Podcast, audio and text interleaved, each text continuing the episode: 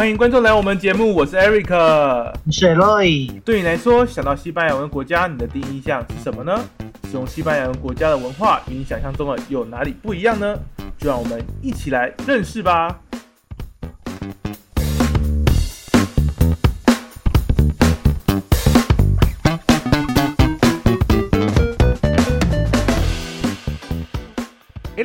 上一次哈，我们跟大家哈聊完你在巴拿马的一些旅游的过程、旅游的经历嘛。嗯哼，我记得没错的话，那时候你好像有跟我们谈到七八月假期的那个时候，好像有去到几个不一样的国家，对不是？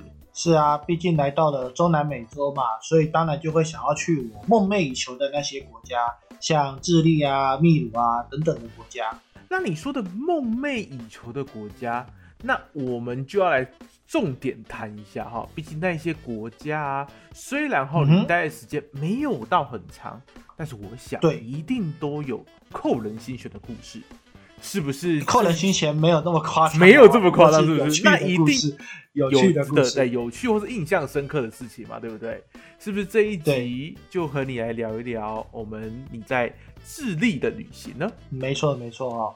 对，我从巴拿马呢，一开始在那里啊、呃你也知道嘛，我在那里经历了十个月的过程，一定会经过所谓的寒暑假，所以我第二站呢就想说，这个寒假到来呢，就想说，哎，去南部看看，就先到智利。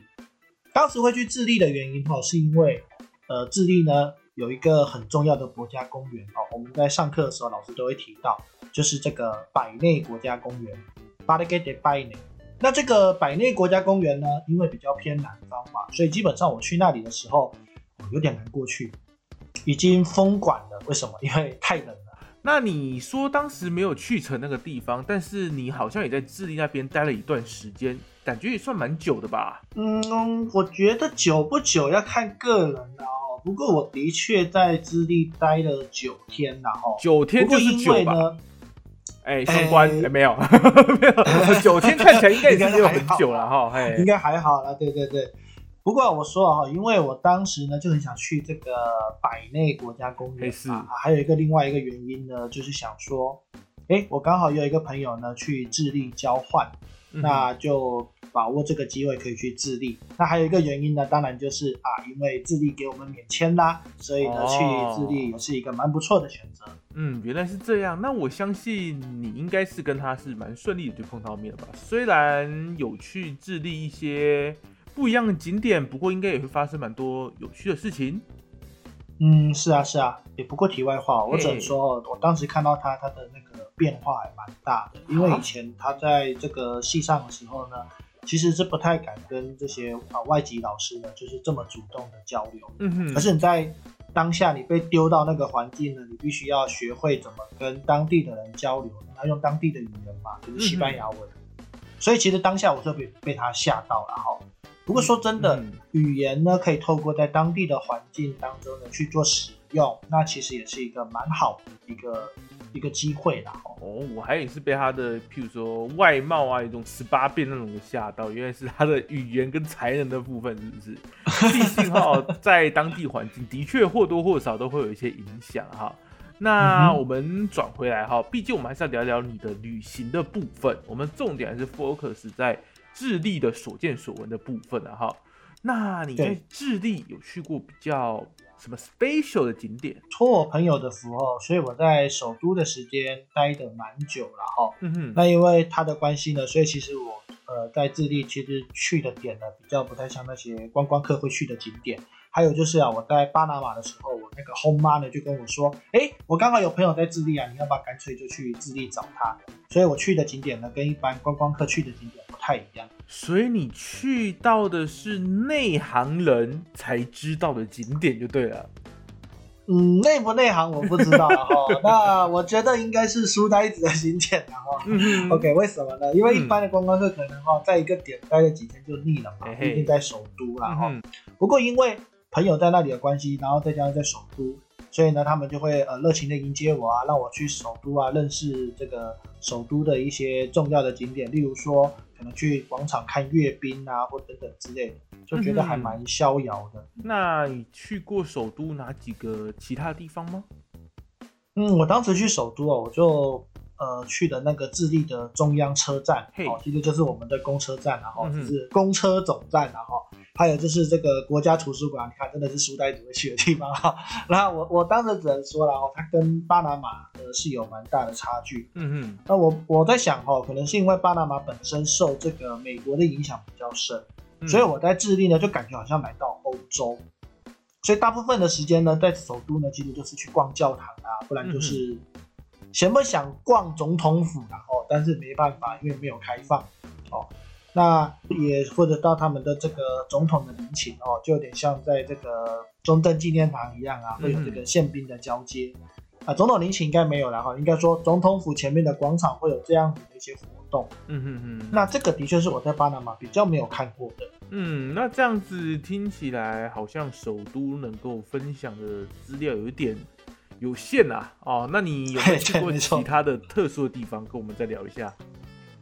说到这里哈，因为我就突然想到，我非常喜欢文学，所以呢，我其实不单单在智利了哈，我在往后的旅程呢，我都会想要去拜访一些国家的这些重要的作家的故居哦，除了巴拿马以外哦，啊，这个以后再讲哦。那这个地方呢，当然呢，它毫无疑问就已经是观光景点。那当时呢，因为我就是知道智利有一个很有名的，算是诗人吧。叫做聂鲁达，巴布洛聂鲁达哦，聂聂鲁达其实在台湾，因为我的少女时代呢，他最后那个男主角跟女主角的告白之后呢，他讲那一句话阿基德阿摩哦，那个就是聂鲁达所写的诗这样子哈。那当时呢，我就想说，哎，聂鲁达的家呢是一个不错的观光景点，所以想我要拜访。那我知道说，诶，这个。地点呢，刚好呢，在我的旅行规划里面呢，我可以去聂鲁达的两个家，还有另外一个，但那个家可能就是要稍微花时间到。我想说，我在智利就九天了，那我就干脆每个家都去看看这样子。哦，听起来也是蛮不错的这种旅程啊！哈，那还有没有其他的地方呢？还有一个，我觉得会激起我们彼此之间的讨论，然后，尤其在台湾的这个议题，有可能会稍微的敏感一点点。什么议题？哎，大部分的人哦可能会觉得很奇怪了，哈，算了，我就不卖关子，哈。这个博物馆呢，基本上呃，一般人应该是不太可能会去安排，然后，因为这个博物馆是因为我当时住在我朋友家呢，他的后妈就推荐我说，哎，你可以去我们这附近看看一个博物馆。那个博物馆的名称很特殊，叫做人权记忆博物馆。那博物馆中就陈列了各种历史文件，在那个过程中呢，我就觉得好像啊进入了一本书，感受那个活历史。嗯哼，那我透过这个你刚才讲的人权记忆博物馆这个名称去猜啊，哈，会不会跟一些转型正义之类的比较相关的东西？哎，没错，你说对了哈。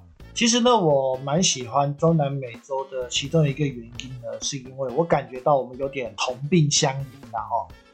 诶，这个中南美洲呢，它跟我们的状况很像，那只是差别在于说，他们被承认，我们不被承认啊，差异在这里。那说到智利来说的话呢，这个国家呢，它其实常年呢都是笼罩在这个比较独裁的氛围当中，然后其实大多数的拉美国家都是军政，而且哎哎哎，对对对对对，历史小学堂，欢迎各位听众朋友来到我们今天非常重要的历史小学堂的课程。哎，不要不要，哎不要不要，我们继续讲你的所见所闻，再再再继续讲下去。你在博物馆的所见所闻。那这个博物馆让我印象最深刻的地方呢，就是它里面呢有一面墙哦，就是挂着这个国家呢，因为这个军政府的措施而导致这些人权斗士的丧命啊，还有一些罹难者。那当时呢，我就看到有一群人呢就走过去，哎，就看着那个电脑屏幕，然后就因为我大概瞄到好像是照片的样子哦，就沉思了很久。我想说。他们在干什么？在用那个下方的面板在搜寻，啊，突然看一看，就突然往上抬头，啊，突然呢，就那种很戏剧化的苍然泪笑，想说哇，这发生什么事情了？嗯后来我走近看进那个面板才知道，哦，原来它是个电脑荧幕，上面的这些都是这种罹难者的故事的介绍。哦，我想刚刚那一滴眼泪啦，就是因为看到了这个啊政府这么的用心呢，把这个罹难者的这些经过啊，还有他们的生平呢做了一个解释。也许让他的后代啊看到之后呢，这是一种感慨，也是觉得哎，公公理正义终于回来了哦，政府终于认为这是一次错误。哎呦，听你这么一讲，其实这种的展现手法其实还蛮好的哈，用博物馆去展现就是一些政府的态度哈。虽然历史总是让人感到有一些不舍啊，感到有一些悲伤或是难堪，不过哈，如果真正能够还原历史啊，才能达到真正我们刚刚讲的转型正义的最重要的目的。这个人权记忆博物馆哦，只是说力这个智力在做这个转型正义的其中一个结果。那整体的规范呢，还是要更加的了解哦，才会知道。那据我所知哦，因为智利他们当时呢有这个向德国取经，所以呢他的做法呢会比较偏向德国的做法，就是做的比较呃确实。那至于德国呢，它的这个议题的话呢，各位有兴趣的话，我们可以来聊哈。不过那就是另外一个历史议题了啊。嗯哼，不过哈这一趟旅程哈，你想一下过去，哦，想一下现在。哦，想的那么多，无时无刻这种状况，哈，去面对这种转型正义的议题，在你的想法中有什么样的感触吗？诶，我觉得就以中南美洲来说呢，因为我说过我们的历史比较相近，那再加上我们自己也有经历过这样子的一些教育的部分，提到这块哈，那我是觉得其实。呃，历史讲白一点，或者是这些史实呢，都是胜者写写出来的。因为我相信发生冲突或者是征战的时候呢，两方都一定有人受伤，嗯那只是人数的多寡的部分。那只是因为说现在到了一个比较民主的状况之后，你要去做一个这样子的检视，很多人都习惯的就是，哎，受害者的部分要先去做平反。可是有的时候那个时间脉络之下，它为什么会发生这样子的事情，也是我们值得去思考的。透过这样子的过程呢，两方之间需要不断的去对话，而不是单纯就只是赔偿。这个其实是一个比较不太 OK 的做法。当然，这个是必要的，赔偿是必要的。但是这个过程当中呢，其实大家要不断的去对话、去对谈，最后找到一个呃和解的方式。转型正义的目的就是什么？把过去的不正义变回正义。那其实某种程度也是跟现在的世界的我们说，这个东西不要让它再发生，我们要汲取教训。我觉得这是我这趟旅程最大的感受吧。嗯，的确的确哈嗯啊，但是我们感觉每一次哦聊这种话题都会蛮严肃的哈。不过你感觉去到不一样的国家，去看到这么这么多不一样的事情，一些人文文化的改变，一些丰富自己的内心，也算是蛮好的。那你在治愈的首都，我们还是要讲回来，毕竟我们是要聊到你的旅游行的部分了啊、你在治愈的首都到底哈、还有看过什么 special 的东西，或是有没有吃喝玩乐过什么让你印象深刻的东西啊？嗯，我在智利，我真的说实在话哦，因为呢，它的食物跟这个秘鲁非常的类似，所以其实他们之间呢还有发生了这个食物之间的这个征战，然后就是智利认为这是我的，啊，秘鲁认为说这个也是我的，所以两边就是在吵自自己的食物的状况。那如果我们不讲智利的这种比较特色性的美食的话，其实因为受到这种呃美洲文化的影响啊，这种素食文化的影响啊，所以呢，其实在街道常常会看到一种东西叫做球泥棒。